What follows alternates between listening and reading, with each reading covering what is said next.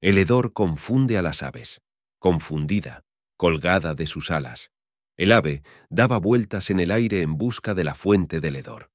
Finalmente planeó hacia una rama de un palo giote, al borde del barranco. Un zopilote adulto enderezaba con su pico algunas de sus plumas desalineadas, mientras con sus juiciosos ojos le observaba, reconociendo una duda en su rostro. Le recordó su etapa temprana, cuando descubrió la respuesta que al parecer precisaba el joven pájaro. Entonces se acercó, para compartirle ese algo que las aves aprenden a tal edad. Ahora sabes, que la carne podrida huele igual que algunas conciencias humanas.